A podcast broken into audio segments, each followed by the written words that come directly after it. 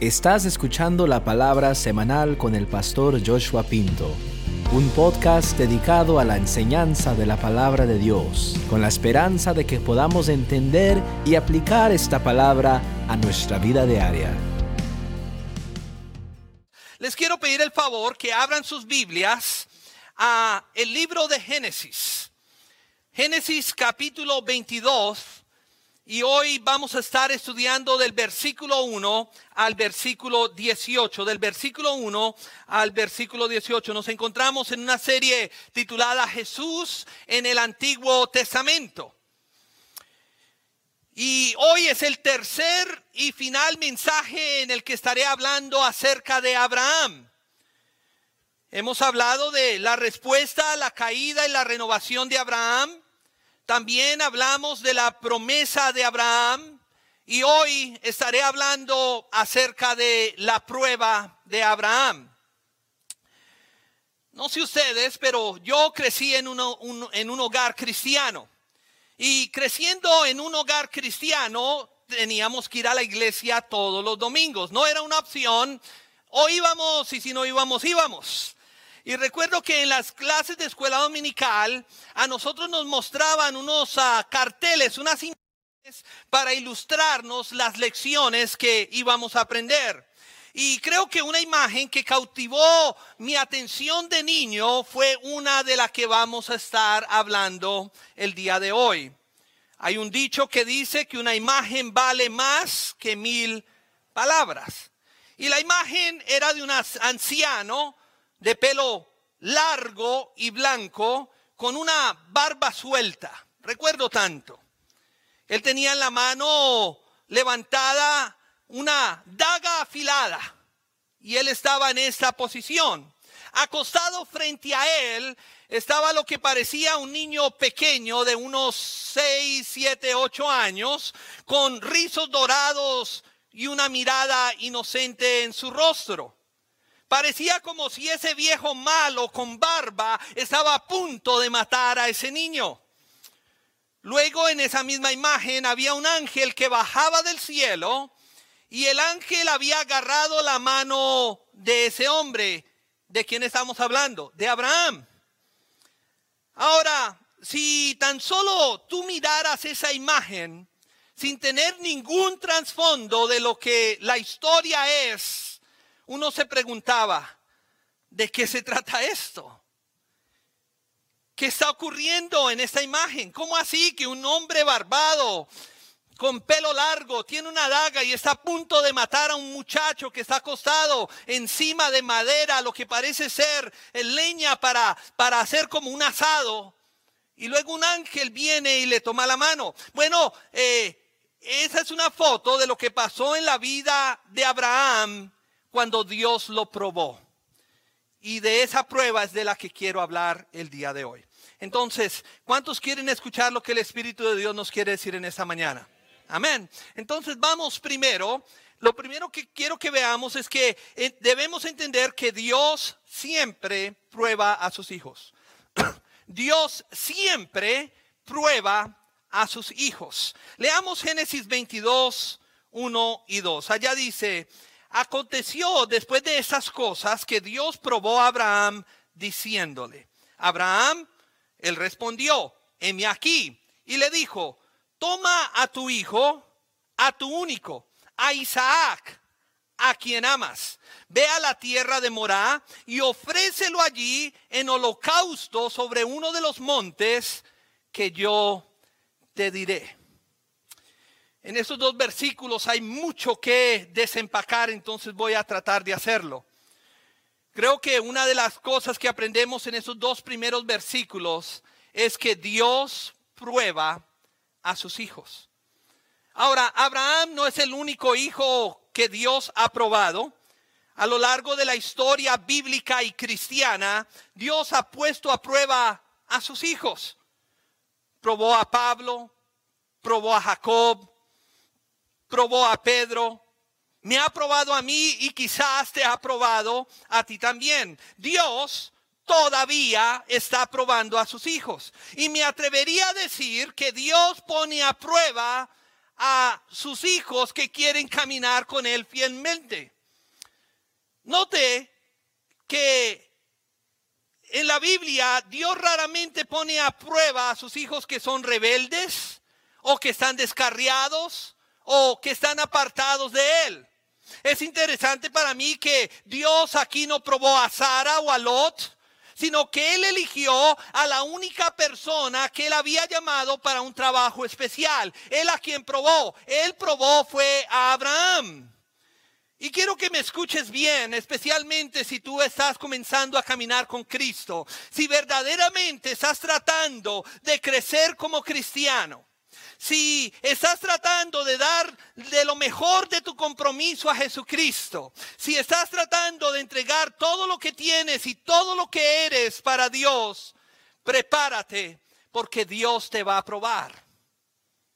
No es una cuestión de, ¿será que me va a probar? No, Él te va a probar. El problema con la prueba, como lo fue en el caso de Abraham, es que Abraham no sabía que era una prueba.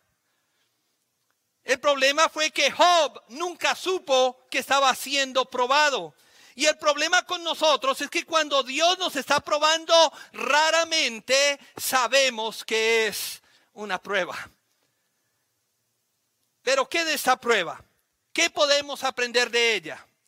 ¿Qué hizo Dios por Abraham en esa prueba? Bueno, quiero que veamos algunas cosas. Primero, Dios le dijo a Abraham que fuera a un lugar nuevo. Lo primero que Dios le dijo a Abraham fue, quiero que te vayas a otro lugar. Y es que Dios a veces da la orden para ir a un lugar en el que nunca hemos estado antes. Puede ser a, una nueva área de servicio que el Señor te está llamando. Puede ser a un nuevo ministerio que Dios te está llamando. Puede ser a que el Señor quiere que te muevas a otro estado o a otro país, que le sirvas como misionero.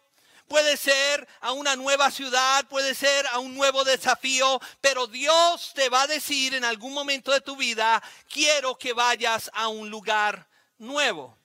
En este pasaje de las Escrituras Dios dijo, Abraham, quiero que te vayas a la región, a la tierra de Moriah. Ahora, creo que eso es muy importante. El monte Moriah está en el centro de Jerusalén.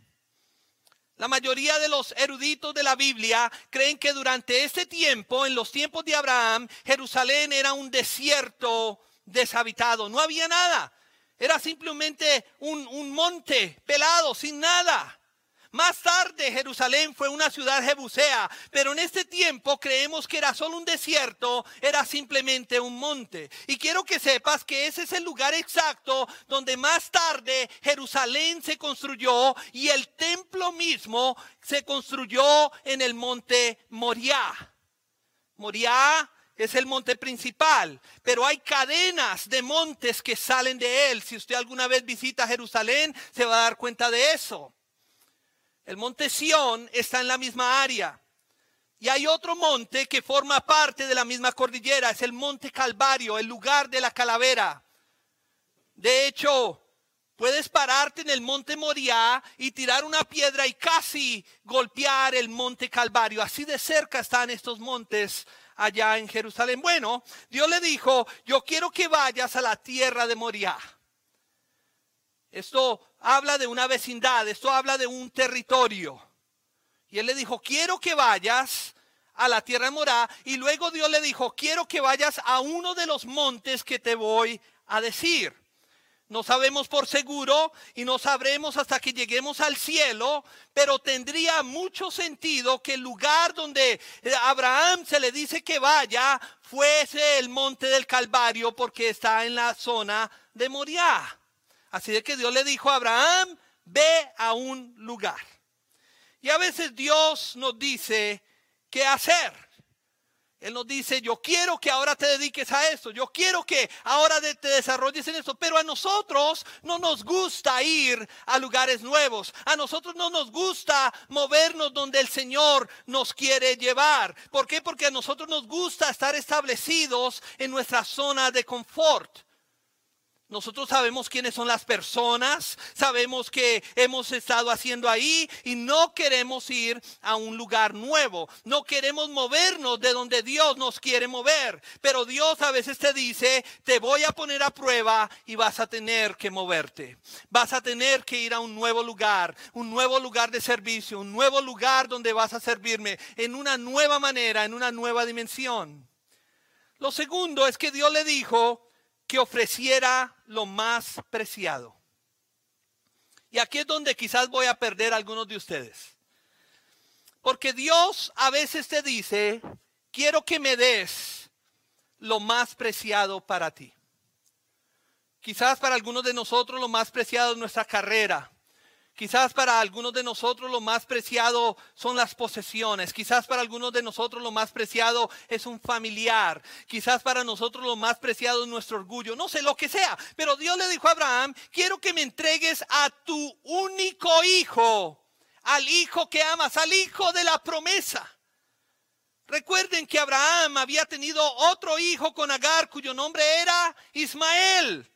Pero es como si Dios no reconociera a Ismael como un verdadero hijo. ¿Por qué? Porque nació fuera del matrimonio. Recuerden de cómo Abraham y Sara ambos se habían adelantado a la voluntad de Dios y trataron de manipular el plan de Dios. Lo vimos la semana pasada. Entonces Dios dijo, quiero que tomes a tu único hijo, a Isaac, y quiero que lo sacrifiques como un holocausto. ¿Ustedes saben lo que es un holocausto? ¿Qué significa un holocausto? Un holocausto es lo mismo que una ofrenda quemada. Y lo que era, era un animal vivo que se degollaba. Después de muerto, sería quemado como un sacrificio. Así que eso es lo que Dios le estaba diciendo a Abraham. Dios le está diciendo a Abraham, Abraham, yo quiero que mates a Isaac. No se confunda, no diga, oh pastor, yo no creo que la Biblia está diciendo eso. No, sí estaba diciendo eso le dijo, yo quiero que mates a Isaac y luego quiero que queme su cuerpo como un sacrificio a mí. ¿Te puedes imaginar un mandato de Dios más difícil que ese? ¿Tú qué harías? Pero Abraham estaba dispuesto a hacer lo que Dios le dijera que hiciera. ¿Sabe por qué? Porque Dios siempre va a probar a sus hijos. ¿Será que el día de hoy Dios te está probando? ¿Será que estás pasando por una temporada de prueba? ¿Será que el Señor está alando las cuerdas de tu corazón y te está probando? No lo sé. Pero lo segundo, número dos, que tenemos que aprender es que durante nuestras pruebas debemos aprender a confiar en Dios. Eso es todo lo que se necesita hacer durante la prueba. Es algo que he aprendido en mi vida personal. Todo lo que tú tienes que hacer es confiar y obedecer porque no hay otra manera de estar feliz en Jesús. La única manera que tú puedes estar feliz en Jesús es confiando y obedeciendo. Primero se confía y después se obedece. Mira lo que dice Génesis 22, 3 al 5. Allá dice, Abraham se levantó muy de mañana, aparejó su asno, tomó consigo a dos de sus siervos jóvenes y a Isaac su hijo, partió la leña para el holocausto y levantándose fue al lugar que Dios le dijo. Al tercer día, cabalgaron mucho tiempo, caminaron mucho tiempo. Al tercer día, alzó sus ojos divisó el lugar de lejos. Entonces Abraham dijo a sus siervos, esperen aquí con el asno. Yo y el muchacho iremos hasta allá, adoraremos y volveremos a ustedes. La palabra muchacho es importante para el tema que estamos hablando de hoy, porque la palabra muchacho es una palabra que se puede usar para cualquier edad. Yo he escuchado hasta que a mi papá le dicen a veces muchacho. Desde un adolescente hasta un joven adulto.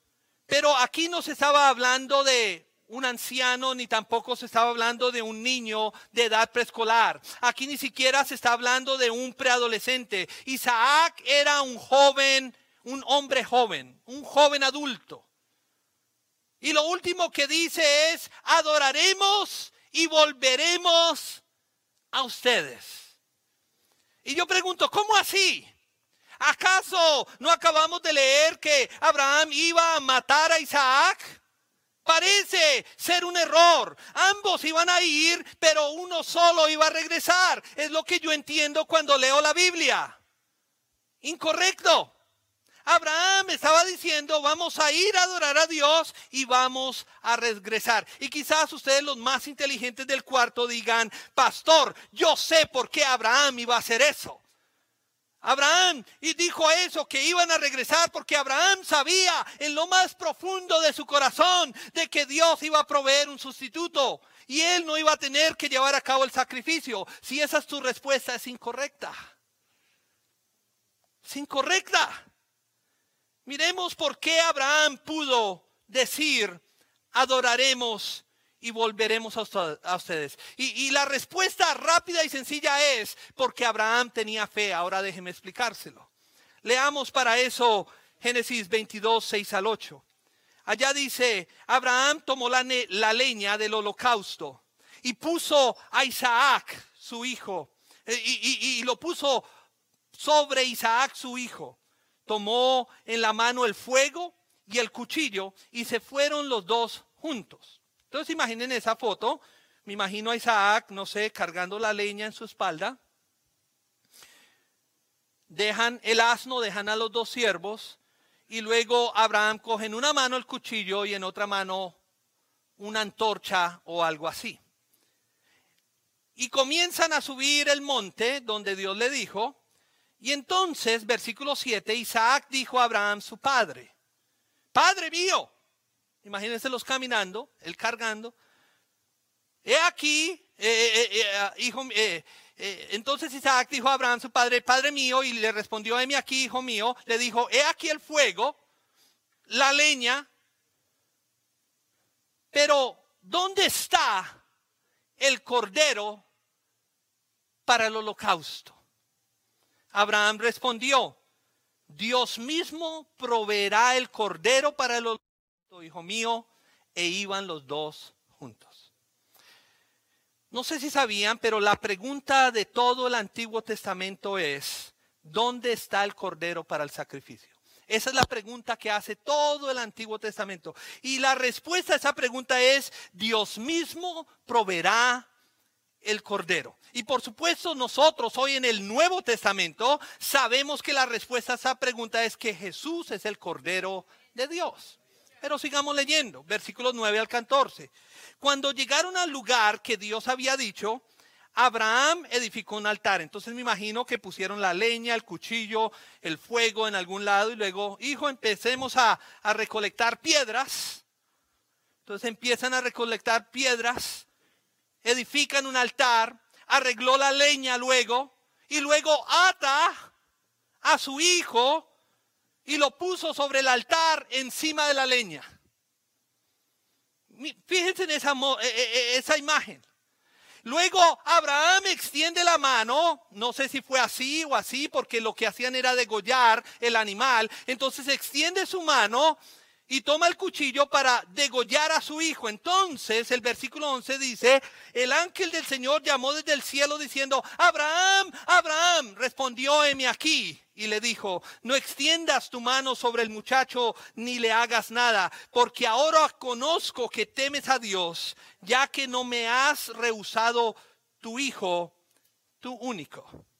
Entonces Abraham alzó la vista y miró, y aquí que detrás de sí estaba un carnero trabado por los cuernos en un matorral. Abraham fue, tomó el carnero y lo ofreció en holocausto en lugar de su hijo.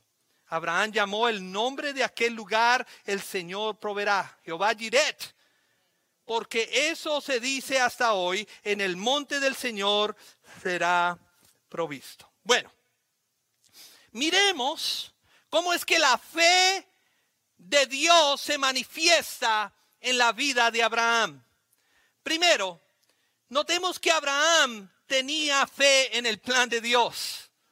Yo no sé si usted tiene fe en el plan que Dios tiene para su vida. Pero Abraham tenía fe en el plan de Dios. Cuando Dios te pone a prueba, la única cosa que necesitamos hacer es confiar y obedecer, hermanos. Si hoy sacan algo de ese mensaje, es que debemos aprender a confiar y a obedecer. Abraham confió en el plan de Dios y nosotros tenemos que confiar de la misma manera también. Les confieso que a veces cuando Dios me dice que haga algo, yo tengo la terrible tendencia de, querer decir, pero ¿por qué Señor me estás pidiendo esto? ¿Por qué tengo que hacerlo de esta manera? ¿No hay alguna otra manera? Tengo la tendencia que como de, de empujar al llamado de Dios, pero eso está mal. Note que Abraham no dijo, Oiga Dios, ¿estás seguro de que quieres que hagas eso? Pasé 100 años esperando el hijo de la promesa y ahora me estás diciendo que lo degolle y que lo mate y que lo queme. ¿Estás seguro de que quieres que sacrifique al hijo de la promesa de donde mi descendencia va a ser más grande que las estrellas del cielo y la, y la arena del mar? ¿Por qué, Señor, no me dejas que exhiba a mi hijo y le digamos a todo el mundo, este es el regalo de Dios? Porque, y su nombre significa risa, porque Dios nos lo dio en nuestra vejez. Señor, por favor, déjame simplemente dedicarlo a ti. Déjame que la gente sepa que él fue un milagro. Que los doctores dijeron que iban a ser enfermo, pero mira, nació bien. Déjeme solo exhibirlo, Señor. Déjeme solo contar lo que pudo haber sido y no fue. Dios, ¿no es suficiente simplemente dedicárselo a ti? Note que Abraham no dijo eso, ni hizo nada de eso. ¿Qué hace Abraham? Él confía en el plan de Dios. Y déjame decirte que Dios tiene un plan para tu vida. Y su plan para tu vida y mi vida es un plan mucho mejor que cualquier cosa que tú y yo nos podamos imaginar para nuestras propias vidas.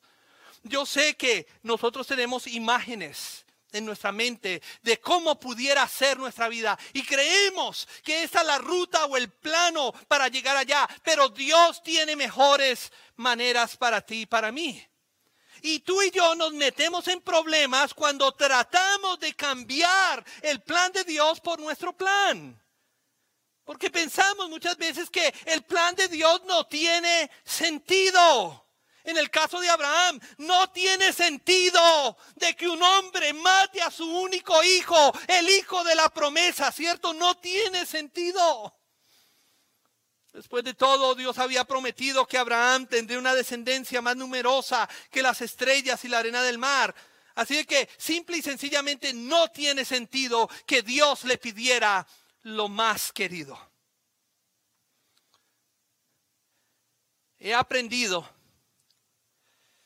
y en mi última prueba aprendí mucho, y estoy aprendiendo que muchos de los mandamientos de Dios no tienen sentido desde un punto de vista humano. ¿Por qué menciono esto? Menciono esto porque si lo, lo único que tú vas a obedecer, si las únicas pruebas que tú vas a obedecer son las que puedes descifrar, son las que usted dice, no, es que tiene sentido hacer esto, pastor. Entonces no vas a obedecer la mayor parte de ellas. Porque la mayor parte de las pruebas del Señor no tienen sentido para nosotros. Él te va a pedir que des lo que no tienes. Él te va a pedir que hagas lo que no puedes. Él le dijo a los discípulos, alimenten a estos cinco mil. No tienen sentido. Pero ¿qué hace Abraham? Abraham confía en el plan de Dios. Y esa es una hermosa imagen de Jesucristo había un hijo amado y Dios dijo acerca de ese hijo, este es mi hijo amado, escúchenlo a él. Y así como Jesús cargó la cruz al Calvario miles de años antes, el único hijo amado de la promesa, Isaac, subió la leña también al Calvario. No sé si lo notaron al leerlo y a medida que lo estoy narrando, Pero Isaac fue un sacrificio voluntario. No sabemos exactamente cuántos años tenía Abraham, pero sabemos que por lo menos tenía 100 años más que Isaac, porque nació a los 100 años. Pero imagínense por unos instantes, porque todo el mundo cree que Isaac quizás tenía alrededor de 16 años. ¿Tú no crees que un muchacho de 16 años puede dominar a un hombre de 116 años? Claro que sí. ¿No crees que cuando Isaac estaba siendo atado y puesto sobre el altar y su padre tenía la daga para degollarlo, ¿ustedes no creen que un muchacho de 16 años podría haber dicho, papá, un momento, deténgate, ¿qué está haciendo? ¿Qué está haciendo? Detente, papá. Así que no solo Abraham confió en el plan de Dios, sino que Isaac también fue un sacrificio voluntario y dispuesto. Siempre recuerda esto de Jesús, porque creo que es importante dejarlo claro porque he escuchado algunas de sus charlas. Pero a Jesús no lo asesinaron. Jesús tampoco fue un mártir. Él se entregó voluntariamente por nosotros. Él entregó su vida por ti y por mí. A Él no se la quitaron, Él la entregó. Y Él mismo decidió cuando iba a morir. Él dijo, consumado es. Y ese fue el plan de Dios todo el tiempo. Abraham estaba tan seguro del plan de Dios que le dice a sus criados, a sus sirvientes, esperen aquí, cuídenme el burrito, póngale la alarma, lo que sea. Vamos a adorar, pero volveremos. Algunos de ustedes pueden tener dificultades con esa historia, especialmente si eres un escéptico y, y preguntarse cómo pudo Abraham estar dispuesto a hacer eso. No, olvídese Abraham. ¿Cómo puede un Dios amoroso hacer una petición como esa? Y en realidad hay una respuesta muy sencilla a esa pregunta y la encontramos en Hebreos, en el Nuevo Testamento, capítulo 11, versículo 17 al 19. Allá dice, por la fe, Abraham, cuando fue probado, ofreció. Yo quiero que ustedes noten las palabras que se usan, porque las palabras son importantes. Él ofreció a Isaac, el que había recibido las promesas, ofrecía a su único hijo.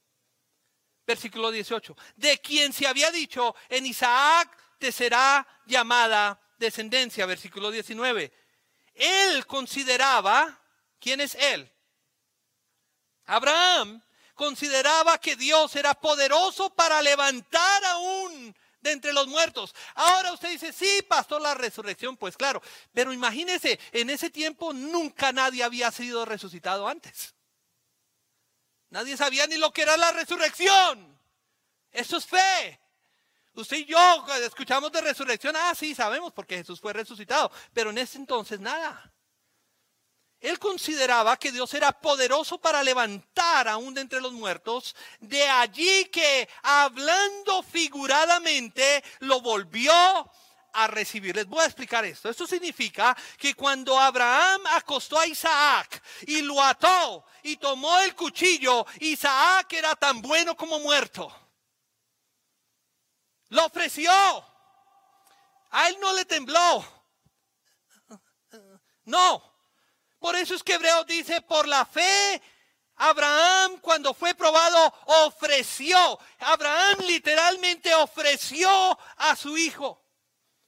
Cuando Dios dijo, detente Abraham y libera a Isaac, fue como si Dios lo hubiera resucitado entre los muertos. Por eso es que la última parte del versículo 19 en Hebreos 11 dice, dice hablando figuradamente, lo volvió a recibir.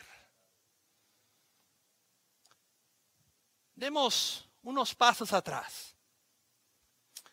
Abraham creía literalmente que incluso si mataba a Isaac, Él tenía tanta fe en Dios y en la promesa de Dios que creía que Dios levantaría a Isaac de entre los muertos en un instante.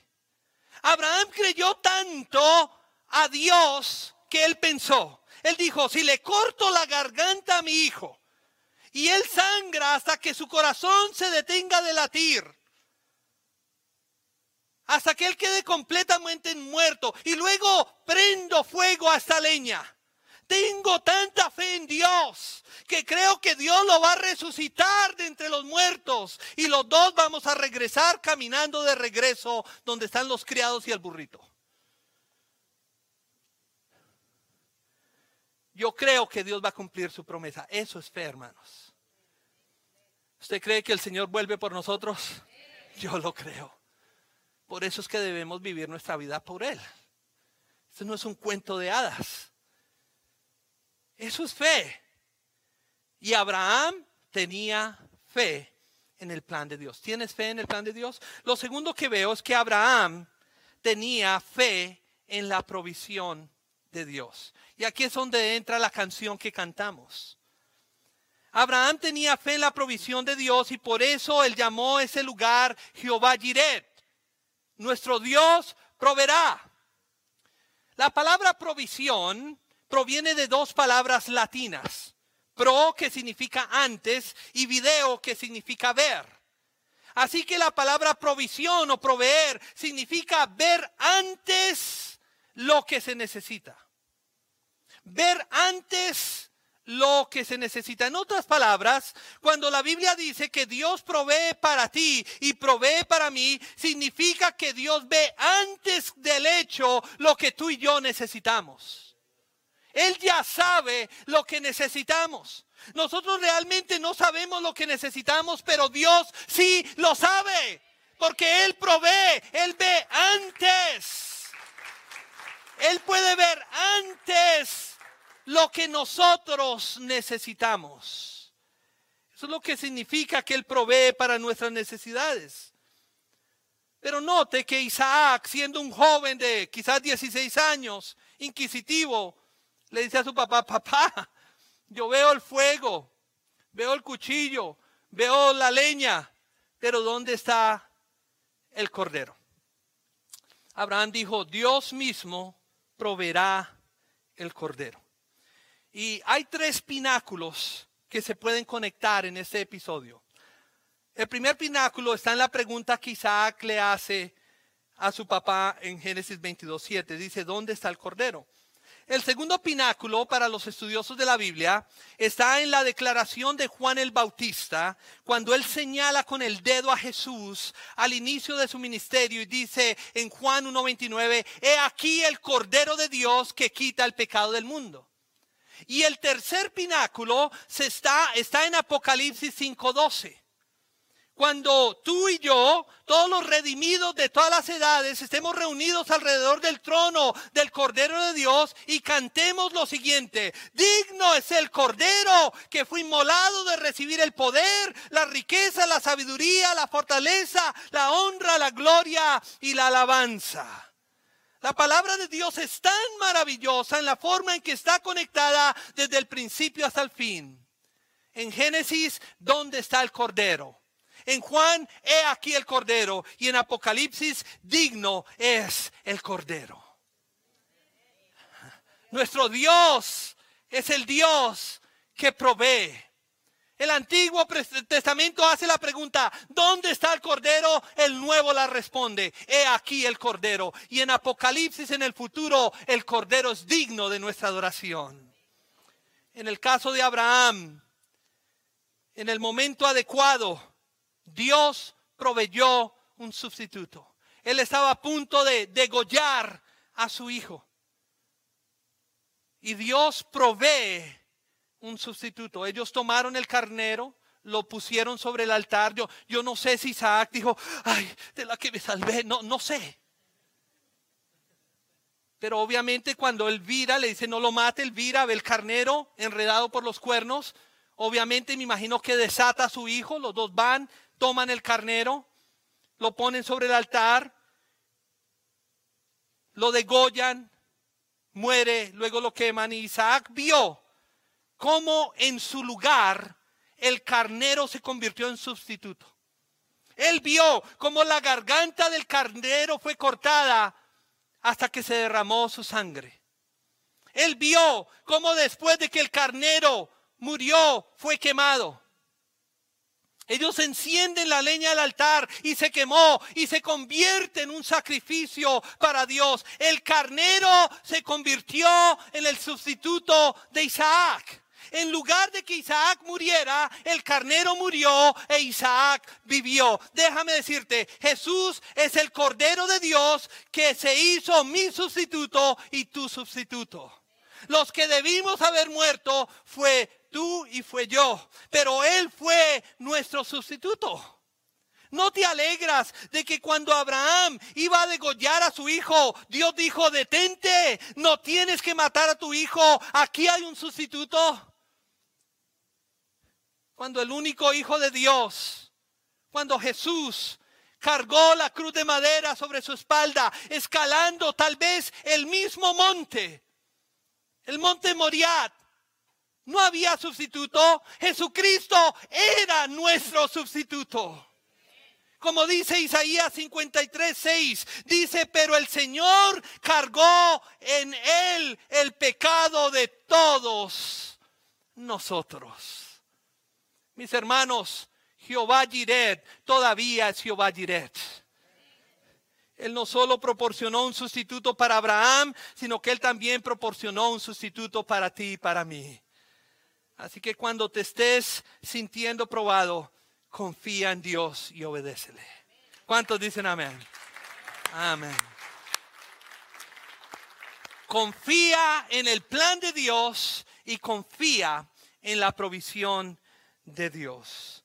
Quiero concluir y ya saben, no quiero que nadie se mueva en la conclusión, porque quiero hablarles a manera de conclusión sobre el resultado de la obediencia, porque el resultado de la obediencia son grandes bendiciones. La tercera lección, y a manera de conclusión, es que las grandes, es que grandes bendiciones resultan de nuestra obediencia.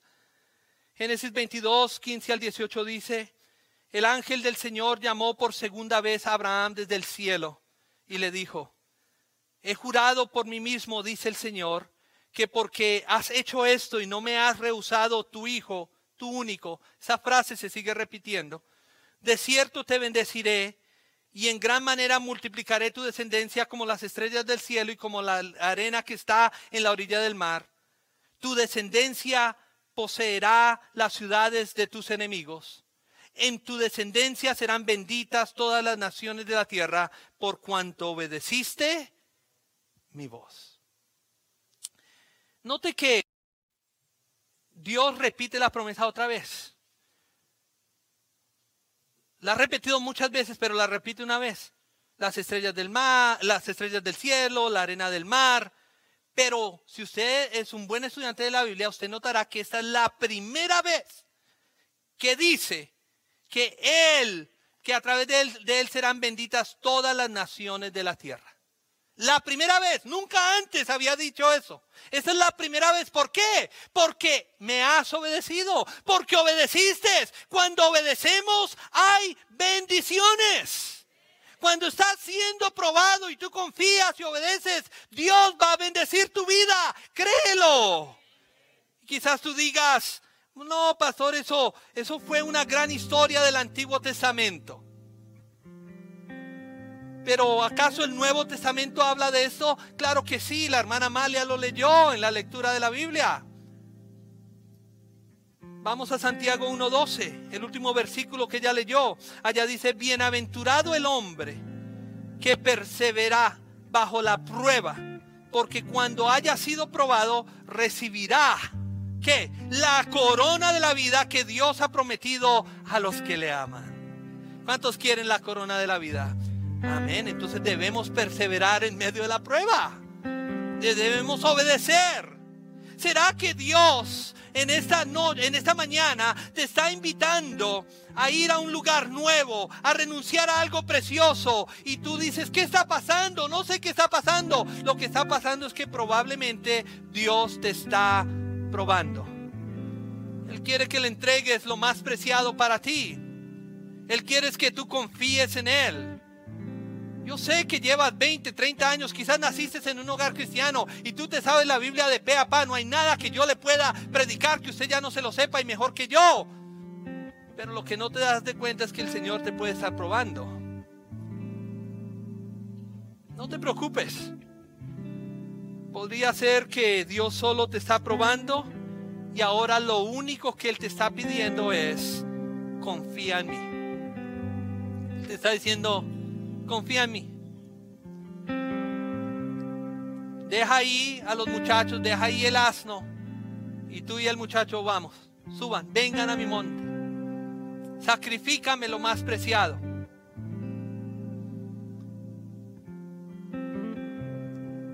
Que Él espera de ti y de mí es confianza. Porque cuando confiamos podemos obedecer. Hay personas que piensan que primero va la obediencia y después la confianza. No, primero la confianza y después la obediencia. Cuando pases la prueba, porque lo he experimentado en mi vida y habrán muchos aquí que pueden dar testimonio de lo mismo. Cuando pases la prueba, ¿qué va a pasar? Vas a pasar a otro nivel. Pero ¿sabe qué va a pasar después? Dios te va a probar otra vez. Pero lo que pasa cada vez que pasamos las pruebas es que a medida que pasamos las pruebas, Dios continúa bendiciendo y añadiendo bendición a nuestra vida. ¿Será que Dios hoy te está llamando?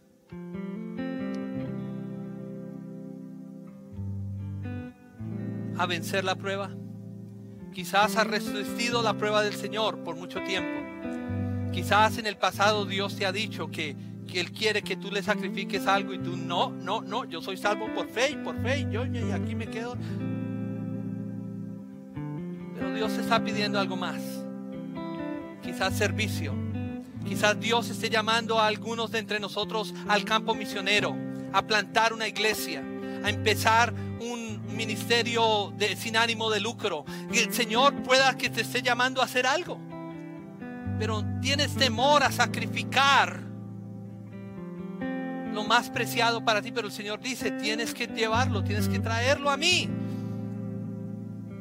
Y yo te bendeciré. Pongámonos en pie en este lugar. Yo no sé a quién Dios pueda estar. Yo no sé a quién Dios pueda estar.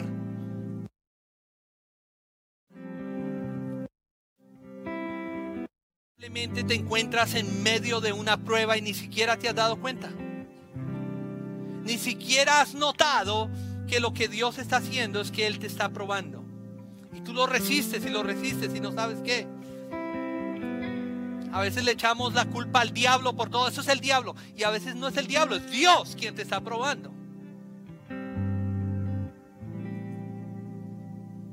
Si Dios te está probando en esta mañana, te invito a que simplemente le digas, Señor, heme aquí quiero comenzar a confiar en ti y quiero obedecerte. Porque tú eres mi proveedor. Yo sé que me estás llamando a hacer, a ir, a dar, a entregar. Y yo sé que tú eres mi proveedor, entonces lo voy a hacer. Porque tú ves antes que yo lo que necesito y tú eres mi proveedor.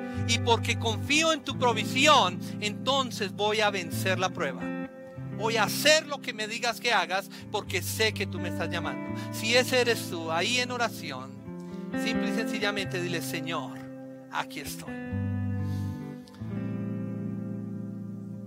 Quizás hay algunos de ustedes que estén aquí y el Señor los está llamando a que le entreguen su vida a Él. Tú no has querido, no has querido entregarle tu vida al Señor, tú estás renuente a seguir. No, es que yo no tengo por qué ir allá, a esa iglesia, a ese pastor, a ese lugar. Es que no lo tienes que hacer, tú vienes es al Señor. Y el Señor hoy te está llamando a que le entregues a Él tu vida. Entrégale tu vida a Él hoy. Sé que quiero hacer dos oraciones. Inicialmente, para aquellos de ustedes que no le han entregado su vida a Cristo y el día de hoy quieren hacerlo, ahí donde está, en la quietud de su ser, repita algo así después de mí. Di, Señor Jesús, hoy, hoy entiendo que debo entregarte todo lo que soy. Te entrego mi vida. Perdóname, límpiame, lávame, santifícame, purifícame, transfórmame, hazme nuevo. Quiero seguirte, Señor. Te agradezco porque, aunque yo debía haber sido el sacrificio, tú enviaste a tu Hijo como sustituto para mí, para que yo hoy pueda pararme aquí hacer una declaración de fe e invitarte a mi corazón. Así que te entrego mi vida, Señor. Amén. Si usted hizo esta oración con nosotros o conmigo, es la mejor oración, decisión que has hecho en toda tu vida. Al final del servicio, a la salida, ve a la mesa de conexión, cuéntales acerca de tu decisión. Queremos ayudarte en tu nuevo caminar con Cristo. Y ahora quiero hablar con la iglesia. Iglesia, yo siento que Dios pueda estar llamando a algunos de ustedes a algo más, a otro nivel, a sacarlos de su zona de confort. Pero a veces nos resistimos, estamos contentos donde estamos, asistiendo semanalmente, dando de vez en cuando, no hay problema, ¿para qué más compromiso? Pero el Señor lo está llamando a algo más. Si ese eres tú, Toma un momento y simplemente dile, Señor, hoy, hoy decido, hoy escojo obedecerte. Hoy escojo subir ese monte y sacrificar lo que me estás diciendo que sacrifiques. Porque yo sé, Señor, que tú sabes lo que yo necesito. Tú lo puedes ver antes de que yo lo pueda ver y tú sabes que es lo mejor para mí. Entonces, Señor, hoy te entrego lo que me estás pidiendo. Hoy me dedico a ti. Hoy tomaré ese paso de fe. Hoy haré lo que me estás llamando a hacer. Quiero orar por ti. Si ese eres tú, levanta tus manos donde estás. Quiero orar por nosotros. Señor Jesús, en esta mañana venimos a ti. Y aunque es difícil para nosotros escuchar esta palabra, sabemos qué es lo que debemos hacer. Y hoy te entregamos lo que nos estás pidiendo que te entreguemos, Señor. Nos rendimos total y completamente a ti. Toma, Señor, lo que me estás pidiendo. Te lo entrego hoy. Quiero confiar en ti, confiar en tu llamado, confiar en tu promesa. Quiero obedecerte y hacer todo lo que pidas que yo haga. Porque al fin de cuentas tú eres Jehová Jireh. Tú eres mi proveedor. Tú ves antes lo que yo necesito. Y tú me provees exactamente en el momento adecuado. Así de que hoy escojo obedecerte. Desde hoy comienzo a tomar pasos de fe. Y saldré en fe a mi moria. Saldré en fe al lugar de sacrificio. Construiré mi altar, oh Dios, y entregaré lo que me pidas, porque sé que tú me proveerás. Gracias, Señor, por habernos hablado el día de hoy. Y el pueblo de Dios dice, amén y amén. Gracias por escuchar. Suscríbete y no te pierdas el episodio de la próxima semana. Si deseas visitarnos, Faro Church se encuentra en 15 Spectrum Point Drive, Lake Forest, California. Nuestros servicios son todos los domingos a las 9 de la mañana. Que Dios te bendiga.